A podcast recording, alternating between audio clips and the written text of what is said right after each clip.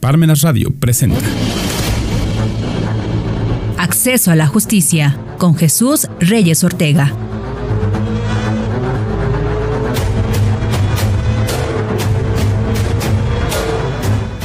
¿Qué tal? Muy buenas tardes, sean bienvenidos a Parmenas Radio. Este es su programa Acceso a la Justicia. Recuerden que este espacio está dedicado principalmente a la ciudadanía con la intención principal de impactar en aquellas personas que desconocen sus derechos o que en algún momento les han sido violados o les han sido ignorados. En este espacio vamos a tratar diversos temas del ámbito jurídico y con un lenguaje ciudadano les vamos a hacer saber cuáles son sus derechos, ante quién pueden reclamarlos y de qué manera hacerlo. Hoy vamos a platicar de un tema que considero que es de suma importancia para la infancia y para la adolescencia, es decir, niños, niñas y adolescentes que eh, integran la población de nuestro estado y también de nuestro país. Y digo, ¿por qué de nuestro país? Porque pues, es un programa cultural que se escucha en toda la región sur de nuestra república. El tema está relacionado con aquel riesgo que corre la sobreexposición de los menores en las redes sociales. ¿Cuáles redes sociales que actualmente se manejan eh, de manera frecuente? Facebook, Instagram, WhatsApp, TikTok, etcétera. Ya todos con el uso de un teléfono inteligente, pues tenemos acceso a estas redes sociales, pero muchas de las ocasiones sobreexponemos a nuestros hijos, a nuestras hijas. Y hay que tomar en cuenta que eh, al estar conectadas las computadoras y nuestros teléfonos a una red mundial donde no solamente nosotros estamos conectados, sino un sinfín de personas corren un riesgo. Y para eso nos acompaña hoy la maestra Gabriela López Tablero. Ella es licenciada en criminología maestra en psicología criminológica y forense y experta en víctimas de abuso infantil. ¿Cómo está, maestra Gaby? Muchas gracias por acompañarnos. Hola, buenas tardes. Bien, muchas gracias. Gracias por la invitación. Eh, como usted lo mencionaba, es un tema sumamente importante, sobre todo con el uso tan frecuente y tan normalizado que tenemos actualmente de las redes sociales. Hay que ser muy cuidadosos al utilizarlas. Tienen beneficios, pero también, siendo honestos, tienen algunas complicaciones que debemos tomar en cuenta y sobre todo que al tratarse de menores debemos poner en primer lugar siempre el cuidado y los derechos de ellos. Muy bien, maestra. Sí, efectivamente lo platicamos hace unos minutos antes de entrar aquí a la plática de este tema que, este es bueno este, este tópico que es muy importante la protección de los menores porque ellos son sujetos de derechos pero antes de ampliar el tema, vamos a explicarles de manera breve, maestra Gaby, qué es la criminología, de qué es lo que se ocupa la criminología para que las personas que nos están escuchando sepan que estos comentarios o estas sugerencias que se les van a dar están debidamente sustentadas en una disciplina llamada criminología, en una eh, disciplina también denominada psicología criminológica y forense, en los trabajos que usted hace como eh, asesora de víctimas de abuso infantil, y sepan que lo que se les está diciendo está sustentado, que no solamente es un comentario al aire, que sepan que no solamente son sugerencias eh, banales, sino que está sustentado en hechos reales que han pasado, en una disciplina y que, eh, pues bueno, queda consideración de ellos. Maestra, por favor, ¿qué, ¿qué, es la criminología? La criminología es una ciencia que se deriva de eh, el derecho, de la psicología y que hace una combinación de otras áreas sociales como es la sociología, la antropología, que han buscado entender y analizar cómo es que el humano se comporta de manera contraria a lo que está pactado. Todos como seres sociales tenemos firmado de manera inconsciente el tratado de que debemos comportarnos como marca la sociedad. Sin embargo, hay personas que salen de esa normalidad. La criminología se encarga de estudiar a esas personas que en algún momento de sus vidas deciden infringir la ley. Eh, tratamos de estudiar o, entender, mejor dicho, el porqué de esa infracción, cuáles son las causas, cuáles son los motivos que llevan a una persona a decidir ir contrario a lo que está pactado y em, después trabajar en la prevención. Más allá de solamente las causas, como usted lo manifestaba hace rato, no solamente buscamos el curiosar, como lo decimos usualmente con el chisme. No, nosotros tratamos de entender, pero para de, posteriormente generar una prevención. Una vez que entendemos por qué una persona comete un delito, buscamos patrones similares en esa persona o en personas que tienen eh, situaciones eh, parecidas para prevenir una conducta que ya sabemos que se va a dar. Eh, puede ser en el caso de personas que viven en ambientes violentos, cómo tratar de eliminar ciertas situaciones que van a dar como resultado que una persona cometa un delito.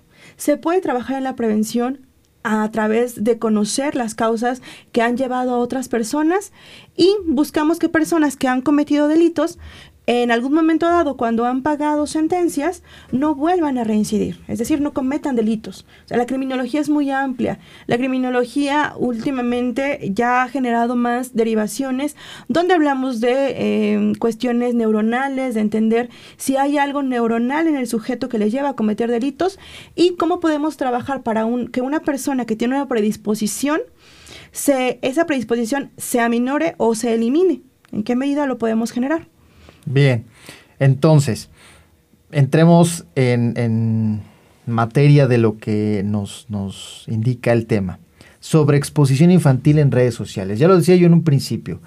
Actualmente con el uso de nuestros teléfonos eh, inteligentes, que a veces el teléfono es más inteligente que uno, de los bueno, dispositivos móviles, podemos descargar aplicación como Facebook, como Instagram, TikTok, Em, Twitter. Twitter, diversas em, aplicaciones que nos van a conectar no solamente con nuestros amigos, sino nos van a conectar con el mundo. No solamente vamos a ver lo que pasa en Puebla, México, Pachuca, sino vamos a saber lo que pasa en todo el mundo. El acceso o la tenencia de estos teléfonos no solamente em, es propio de una persona adulta, sino ya al día de hoy hasta los Reyes Magos les traen teléfonos, les traen tablets a los infantes. ¿Qué quiero decir? Infantes, niños, niñas. Y a los adolescentes, niños y niñas.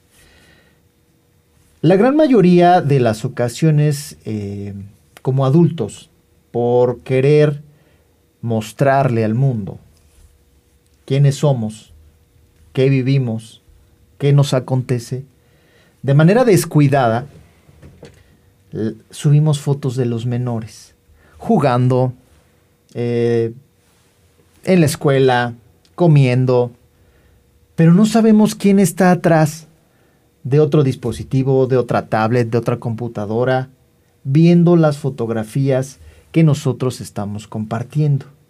Y obviamente es que ahí donde se genera un riesgo. ¿Cierto? Sí.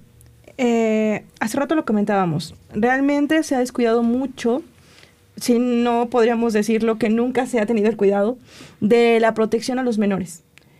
Minimizamos los riesgos que existen en las redes sociales. Si en la realidad, en lo tangible, lo minimizamos, en las redes sociales todavía se minimiza aún más el riesgo. Los menores, como lo comentamos, son sujetos de derechos. Y uno de esos derechos que tenemos todos absolutamente es a la privacidad, a la intimidad. No a cuestiones más específicas, a una intimidad sexual todos absolutamente debemos cuidar eso. Y en el caso de los adultos, pues nosotros tenemos la decisión de qué cuidamos y qué no cuidamos. En el caso de un menor, aún no tiene la capacidad de discernir entre lo que está bien y lo que está mal. Para eso tiene un adulto, un tutor. Ese tutor es el encargado de diferenciar entre cosas que ponen en riesgo al menor y cosas que no. Lo cierto es que las redes sociales han permitido que compartamos ciertas cuestiones no solamente con una persona conocida, sino también con personas que no conocemos, que no sabemos quiénes son. Eh, las redes sociales tienen muchísimos alcances para cuestiones positivas, pero también para cuestiones negativas. Antes no se tenía un nombre realmente de lo que implicaba el compartir fotos e información en redes sociales. En la actualidad ya tiene un nombre porque se ha derivado en situaciones que han llevado a delitos, que han llevado a vulnerabilidad de menores y que justamente se busca contrastar. Se le conoce como sharenting, que tiene que ver con share, que es, un, es una palabra ya eh, derivada de un anglicismo, que share es compartir y parenting que es de paternidad. Es básicamente compartir tu paternidad en redes sociales. y es un conjunto de muchas situaciones. La sociología indica que todos buscamos pertenecer pertenecer a un grupo de personas, hasta eh, por cuestiones filiales, familia, eh, cuestiones de amistad, y que las redes sociales te dicen que perteneces por cuántos likes tienes, qué tan populares son tus fotos, qué tan bonito te ves en las fotos. Para eso ha inventado un sinfín de redes sociales, este, de filtros, porque también es parte de, eh, y algunas situaciones que te pueden permitir ver la ubicación, Em, modificar un poquito la realidad, hacerla más bonita con los filtros y que han generado que se modifique y que se transgiverse un poquito la realidad. Pero lo cierto es que, independientemente de ello, tenemos a personas que mm, no son exactamente lo que nosotros quisiéramos o quien nos quisiéramos que vieran las fotos de los niños hemos compartido en diversas ocasiones toda esta parte negativa que existe allá afuera de, la delincuencia. Y eh, pues nos conocemos de, de, un lugar donde hay muchas personas que se dedican a hacer cosas malas. Y sabemos que su capacidad de inventar y de hacer cosas negativas es impresionante. Eh, por especificar una situación, los pedófilos. O sea, eso es como lo más grave, la pedofilia. Tú puedes poner la foto más inocente de tus hijos y decir, ay, es que aquí se ve bien bonita. Pero esa foto puede provocar la excitación sexual de un pedófilo. Hay lugares, hay páginas en internet donde se ofrecen fotografías de los menores, donde puedes ingresar y obviamente con ciertas situaciones que ellos tienen para el cuidado de sus eh, usuarios, puedes obtener fotos de todo, y las fotos de verdad más inocentes se convierten en blanco de sujetos que tienen estas, este tipo de conductas. Entonces, como papá se debe pensar en eso, en quién quieres que vean las fotos de tus hijos. Eh, lo comentábamos, ubicaciones, qué hacen tus hijos, ah, eh, a, dónde van a la escuela, qué comen, qué tipo de juguetes les gustan, qué actividades extracurriculares hacen, eh, con quién se llevan bien, o sea, hay muchísima información. También los exponemos a, y hoy nos exponemos como adultos a fraudes, a extorsiones, por toda esa información que de pronto dejamos ir y que no tenemos el cuidado. El tiempo libre que tienen las, las personas ociosas es bien invertido para ellos en ver cómo pueden aprovechar esos huequitos de información. Este sharenting, esta sobreexposición que tenemos de los menores, de verdad es bastante grave si lo ponemos en, las proporciones de personas que están por allá afuera cuidando esos detallitos.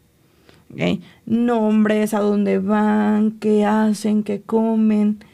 Y yo entiendo que esta necesidad de pertenencia, estos likes, esta eh, situación como de querer sobresalir, haga el que nuestra vida se exponga para muchas personas porque al final queremos ser los que la mejor vida tienen, los que van a más lugares, los que comen en los lugares más exclusivos, este, los que se divierten más, sí. Pero hay que entender que una cosa es lo que hacemos como adultos y otra cosa es el riesgo al que exponemos al menor porque el menor no ha decidido estar expuesto. Eso es algo que se decide ya cuando tienen esta capacidad. Entendamos que como adultos somos los eh, tutores, los, guardianes de sus derechos, más no somos los dueños de esos derechos, que es una diferencia que a la gente le cuesta muchísimo entender. Una cosa es que seas el que está resguardando a ese menor y otra cosa es que seas como el, el que puede mover los hilos para controlarle. Eh, hay adultos que han monetizado, como se le dice en las redes sociales, con la exposición de los menores, es decir, ganan algo económico, eh, publicidad, eh, ciertas mercancías por lo populares que son. Y dices, bueno, eso les ha dado como más facilidad o más iniciativa de sobreexponer a los menores, pero hay otros que nada más lo hacen por likes. Entonces, esta necesidad de ser más ha generado que se utilice a los menores, porque se ven más tiernos, porque se ven más bonitos, porque jalan más y pues no nos damos cuenta de los riesgos. Entonces, es eh, muchísimo el trabajo que se debe generar. Nuestro país tiene enormes conflictos con respecto a temas súper graves como es el abuso sexual infantil, como es el turismo sexual infantil, donde como no tenemos una reglamentación con respecto a el cuidado de las infancias, tenemos muchas leyes, pero las leyes la verdad es que no son efectivas. Hay personas de nuestro país y hay personas de otros países que vienen a cometer delitos a México porque sencillamente se puede, porque no hay nada real que les impida el que vulneren a las infancias. Hay países que ya han generado limitaciones en cuanto a cómo exponer a los niños en redes sociales. Para algunos casos, a las personas se les hace exagerado, sin embargo creo que hemos llegado al punto donde es necesario a veces proteger a los menores de sus propios padres. Sí, porque ahorita que comentas todo esto hay dos puntos muy importantes a destacar. Uno, a veces el papá en ese ejercicio de su, de su paternidad, de su maternidad, de ser el, el representante de la familia, exponen mucho a los hijos. ¿Qué quiere decir esto? Pues decía esto hace un momento. En ese afán de pertenecer y de que la gente sepa quién soy, a qué me dedico, cuán feliz o cuánta felicidad le genera a mi familia, rebasan esa línea tan delgada que ponen en peligro, ponen en riesgo a los menores. Ahora, no vislumbran o no se dan cuenta que son sujetos de derechos los menores. Es decir, así como nosotros, como adultos, eh, tenemos esa libertad de poder decidir dónde estar, con quién estar, a qué dedicarnos, con qué personas poder relacionarnos, en una perspectiva de infancia, es decir, viendo al menor como sujeto de derechos, él también puede decidir si puede o quiere o desea salir en esas fotografías, si desea ser expuesto, pero eh, a veces los padres, las madres lo desconocen. Y por eso es que hoy estamos platicando aquí de este tema. Porque el ser o, el, el, denominarse acceso a la justicia, este programa, es también saber que nosotros tenemos que proteger esa infancia, a esa adolescencia. Porque hay un sinfín de redes que pues están al acecho de personas que van a cometer una conducta que va a violar la intimidad, que va a violar los derechos de estos menores. Y no solamente es un riesgo eh, mínimo, es un riesgo sumamente grande al cual se exponen a los menores, a las niñas principalmente. Si estamos viendo que en nuestro estado, en nuestro municipio, están desapareciendo muchas mujeres, pues nosotros le estamos poniendo el camino a estas personas que cometen las conductas para que a la postre, en un futuro, nuestra infancia sea el blanco para estas personas que cometen las conductas. Si entendamos algo, eh, la tecnología y todas las redes sociales y toda la información que se sube a cualquier plataforma deja una huella. Mm, se le conoce como huella digital. Donde prácticamente, si tú subes una foto, esa foto ya no te pertenece no es tuya. No sabes cuántas personas la vieron, no sabes cuántas personas le tomaron una captura de pantalla, la descargaron. O sea, perdiste el control de ello. Entonces, pensemos en que nos vamos a como algo más tranquilo. Publicas una foto de tu hijo en cualquier contexto, pero esa foto años después hace que se vulnere a ese menor. Que se burlen de él, que le hagan bullying. Digo, porque al final fue expuesto en, ay, mira, este, cómo hacías berrinche a los tres años, porque de verdad suben hasta ese tipo de fotos o ese tipo de videos a redes sociales. O sea, es increíble que a veces las personas del exterior conozcan a los niños sin ni siquiera habérselos presentado personalmente. El, la persona ya sabe qué gustos tiene, mm, cómo hace berrinches, qué no le gusta, pero porque el adulto ha expuesto, sí. eh, cómo se llaman sus amiguitos. O sea, hay que tener muchísimo cuidado. De, eh, de hecho, las escuelas últimamente, dentro de sus reglamentos, tienen mucho el enfatizar que no se puede tomar fotos de los niños dentro de las escuelas. Y que si vas a tomar foto de tus hijos, seas cuidadoso que otro menor sale. Porque obviamente el papá de ese menor puede inconformarse contra el que su hijo se ha expuesto en redes sociales. Entonces, entendamos eso, no somos dueños de los menores. Somos los cuidadores de sus derechos mientras ellos son capaces de tomar esas decisiones. Pero nada más. Hay que cuidar el no exponerlos a riesgos que ni siquiera ellos tienen idea que hay allá afuera. A los menores, de hecho, ni siquiera se les debería abrir una cuenta de redes sociales. Eh, Facebook tiene limitaciones creo que de 12 o 14 años. TikTok también tiene limitaciones de 14 años. Instagram te pone las limitaciones de 14 años. Y entonces, si, te, si existen esas limitaciones para que un menor no abra una cuenta, es por alguna razón. Hay papás que les abren cuentas a los menores. O sea, en nombre de, y dicen, están supervisadas. Pues sí, pero... Entonces, estamos pasando esas limitaciones que existen por algo. Existen porque el menor todavía no tiene esa capacidad. El menor ni siquiera sabe cuántos likes le dieron y no le importa. El menor este, no le va a interesar o no va a dejar de comer porque no recibió tantos likes en su foto. Porque ni siquiera sabe. O sea, ni siquiera sabe que esa fotografía existe o no sabe lo que un like puede representar. Entonces hay que eh, dejar muy claro eso. ¿Qué buscamos con sobreexponer a los niños? ¿Qué es lo que realmente se está eh, pretendiendo al tener esta vida em, como sobreexpuesta. Y al final también hay que entender el mensaje que le estamos dando al menor. Porque le dices que no hay esta separación de intimidad, que es importantísimo cuando eh, nos vamos al tema de abuso sexual infantil.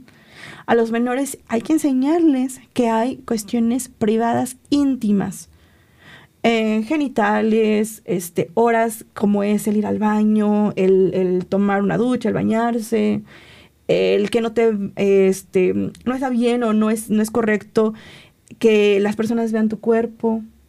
Porque si el mismo papá le está tomando fotos y le está, las está subiendo, cuando alguien ajeno le pida esas fotografías en ropa interior, el niño va a decir, bueno, si mi papá me toma las fotos y no pasa nada, ¿qué pasa si yo lo hago? Pues nada, es normal. Entonces, sí el cuidado que debemos tener de no todas las personas deberían saber de tu vida. Y tomar en cuenta la realidad que nos aqueja. O sea, sabemos perfectamente la cantidad de delitos que están ocurriendo en nuestro país, la violencia que existe en contra de las mujeres, la vulnerabilidad que corren las infancias en nuestro país. México, eh, desafortunadamente, tiene muchísimo eh, el problema de vulnerabilidad de las infancias. O sea, delitos en contra de los niños hay para dar y regalar.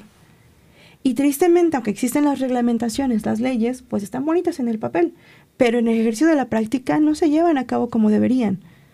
Entonces, si sabemos que como cuestiones legales no se llevan al 100%, pues tenemos que ser aquellos este, adultos que cuidan a esos menores. Pero si no somos capaces de, entonces en algún momento va a llegar una reglamentación que nos diga, a ver, papá o adulto, que no eres como capaz de cuidar a tu menor eh, hijo o tutorado, ¿sabes qué? Vamos a, tener que controlarlo porque otros países lo han hecho, ¿eh? O sea, ya existen países donde se ha eh, demandado, los hijos han demandado a sus papás por alguna fotografía. Hay otros países que ya tienen multas excesivas con respecto a publicar una foto íntima del menor y también amerita años de cárcel. O sea, de verdad hay países que ya han girado un poquito la vista hacia los riesgos que implica la sobreexposición de los menores en redes sociales, sobre todo porque ellos, al tener esta parte de personalidad que todos tenemos, eh, pues tienen el derecho a determinar que sí y que no. y que máxime que en el ejercicio de la patria potestad, eh, nosotros tenemos que protegerlos.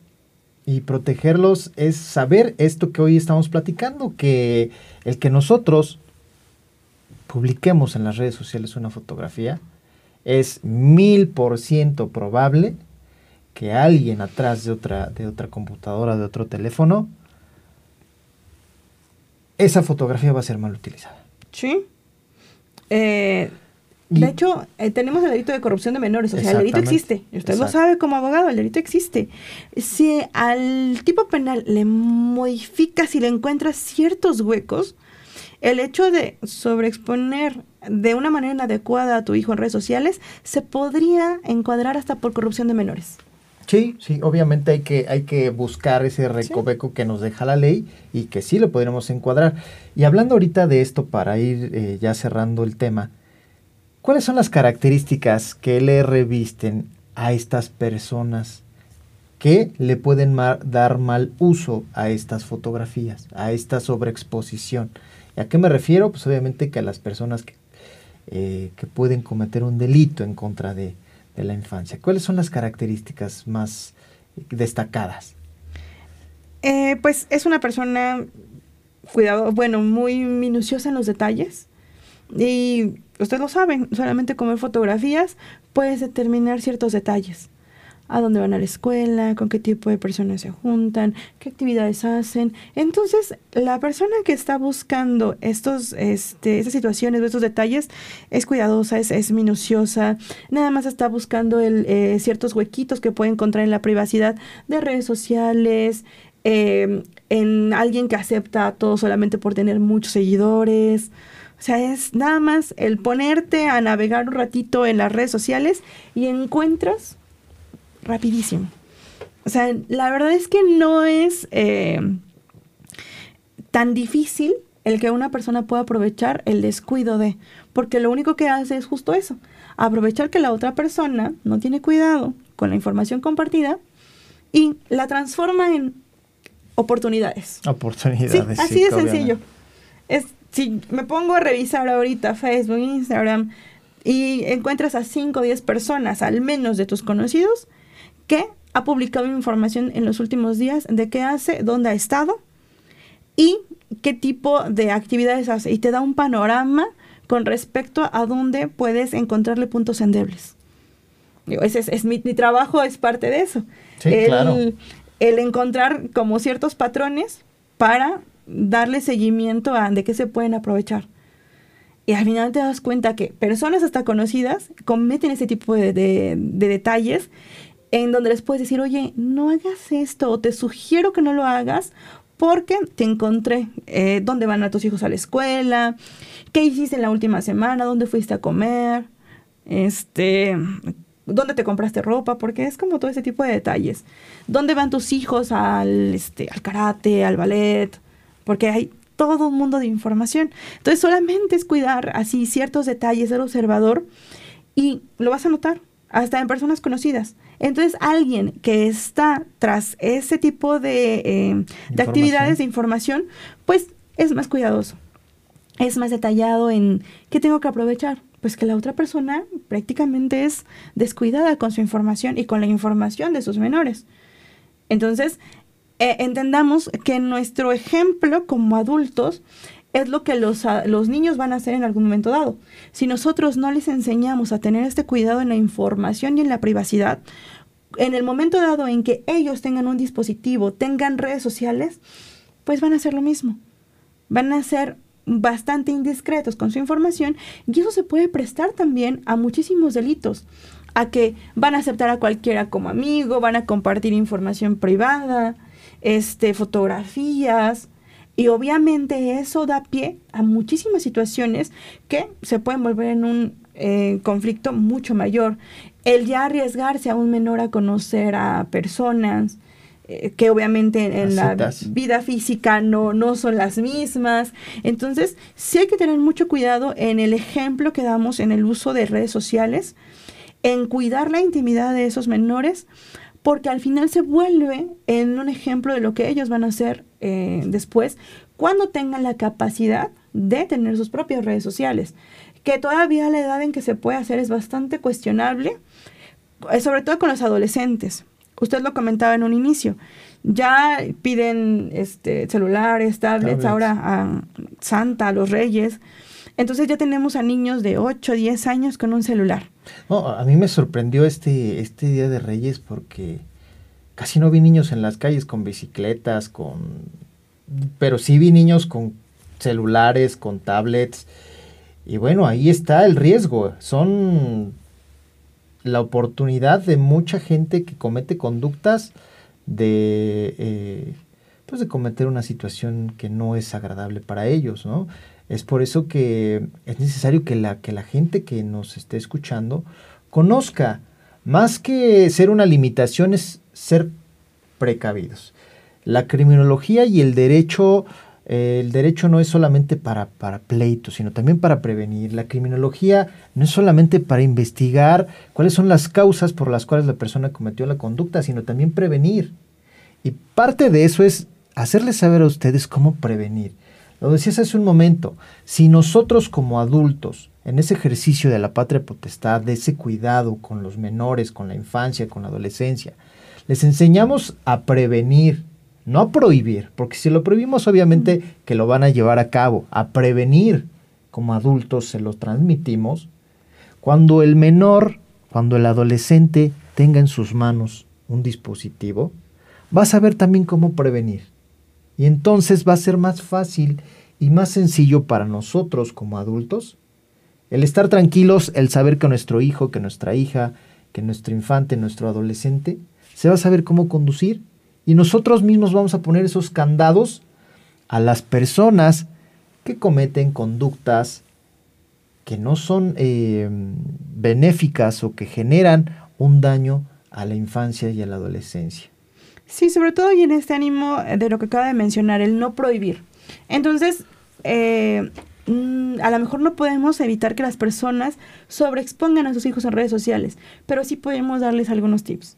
O sea, sí el tener cuidado con eh, desactivar la geolocalización para que las personas no sepan dónde estás en cada momento. Eh, no poner ubicaciones eh, de escuelas, de actividades recreativas, el cuidar que en las fotografías no salgan las escuelas, los, este, logotipos, los, logotipos los, escudos. de las escuelas. si vas a publicar fotos de tus hijos, que no sea en actividades, digamos, como íntimas, la hora del baño, eh, cuando se están cambiando, donde existan ciertas condicionantes que puedan eh, después convertirlos en objeto de bullying, porque, les repito, lo que está ahí se va a quedar ahí para siempre. Entonces hay que cuidar que esa imagen de la persona que es el infante se conserve lo más intacta posible, porque hay que cuidarlo y es nuestro trabajo como padres, como tutores de ese menor. Hay cuestiones a veces eh, que les repito, nosotros ponemos la foto pensando en que es la situación más inocente del mundo, pero no sabemos quién la va a aprovechar. Entonces, eh, esas cuestiones no hay que pasarlas por alto. Hay que cuidarlos, hay que procurar que nuestra, nuestra tendencia sobre ellos sea consciente, sea realmente amorosa, porque los infantes justamente están expuestos por no tener esta capacidad de discernir y de el entender todos los riesgos que existan allá afuera, cosa que nosotros como adultos sí tenemos, entonces hay que cuidarlos. Exactamente, maestra Gaby. Para cerrar, ¿qué sugerencia final puede usted darle a las personas que nos están escuchando? Eh, pues yo diría que mis sugerencias es cuidado con, nuestras propias redes sociales, en lo que compartimos. Mm, yo sí minimizaría la exposición de los menores, o sea, que sea mínima que no pongamos tantos detalles de lo que hacen día a día, a dónde van, con quién se juntan, em, qué tipo de detalles les gustan, porque esa información se puede aprovechar por otras personas. El acercarse a un menor ya con información de peapa de todo lo que hacen. Hay eh, adultos que se han acercado en las escuelas a los niños y les dicen, oye, vengo de parte de tu tía fulanita. Y como saben que con la tía fulanita se llevan muy bien, si es como, ah, sí, pues sí. O vengo porque tu papá que trabaja en tal lugar me mandó por ti. Entonces, si el niño dice, ay, bueno, sabe tantos detalles de, de mí, pues seguramente es porque sí me conoce. Y se los llevan. O sea, es, es mucho la el riesgo que existe de toda la información que damos para los menores, porque ellos todavía no tienen esta, este, pues capacidad de entender el riesgo, de saber que no siempre las personas son buenas. Entonces, es también todo un, un tema el hecho de todo lo que compartimos de nosotros y de los menores. Entonces hay que cuidarlo mucho, porque eso nos pone en riesgo. les repito, las fotografías, el, el desactivar estas eh, geolocalizaciones. Y también yo soy partidaria de si vas a publicar una foto que sea después de que ya eh, saliste del lugar, que no sea en el momento en el que estás en ese lugar.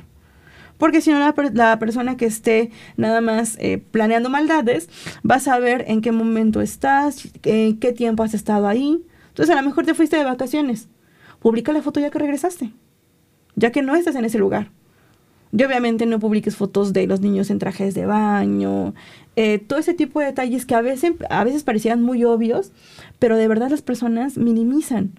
Sí son cuestiones que pueden parecer paranoicas, pero de verdad, la situación en, en nuestro país y en otros lugares nos dice que ya debemos ser cuidadosos. Sí, sí, claro, porque se exponen mucho y ahorita decías que cuando se van a la playa, porque obviamente a lo mejor los proteges en ese momento, pero también dejas vulnerable tu domicilio, dejas vulnerable tu vehículo. Y muchas veces ya lo hemos visto en, en, las noticias, te vas y cuando menos te das cuenta, pues ya vulneraron tu casa. Y es porque tú mismo le avisaste que tu casa estaba sola, que estabas de vacaciones, calculan cuánto tiempo te fuiste, cuánto tiempo regresas y pues bueno, queda expuesto toda tu vida patrimonial, tu vida personal, tu vida familiar y después nos preguntamos por qué. Efectivamente. Y pues nosotros mismos les dimos la herramienta y vamos a la fiscalía y pues la fiscalía a veces tiene muchísimo trabajo, tiene muchísimas carpetas que integrar y a veces sí nos quejamos de que no nos hacen caso. Pero obviamente que nosotros también tenemos en nuestras manos el poder de prevenir y de protegernos de cuidar nuestro entorno, de cuidar nuestra familia, de cuidar nuestra propiedad, nuestro patrimonio, nuestra propia integridad. Entonces, pues maestra Gaby, le agradezco mucho el que esté aquí con nosotros para compartir este tema sumamente importante, que es un tema largo que yo espero que posteriormente nos acompañe para seguir compartiendo y poderle dar más tips a las personas que nos están escuchando para ese cuidado de la infancia, de la adolescencia y de evitar que nosotros mismos nos pongamos en una situación que después nos va a, vulnerar nuestra propia existencia. Muchas gracias. Gracias por la invitación. Pues agradecemos también a Parmenas Radio que eh, nos permita transmitir esta plática. Recuerde que estamos en Facebook. Si tiene alguna duda, comentario, puede dejarlo ahí en la transmisión y nosotros le vamos a contestar muy amablemente. Recuerde que es muy importante conocer a la autoridad, pero es mejor conocer lo que nos dice la ley. Que tenga usted muy buena tarde. Hasta luego.